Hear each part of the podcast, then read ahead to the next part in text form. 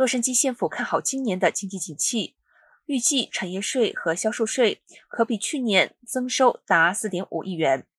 与此同时，洛县将拨款数亿元处理游民危机。洛杉矶县府提出的二零二二至二零二三财年提案，并列三百八十五亿元预算，较上一年度稍微增加。预算草案仍待县政委员会审查才能定案。二零二二至二零二三的财年今年七月一号开始，目前直聘人员为十一万一千五百五十一个职缺，比二零一九至二零二零财年少了一千五百。主要是二零二零至二零二一财年大砍了多个职位。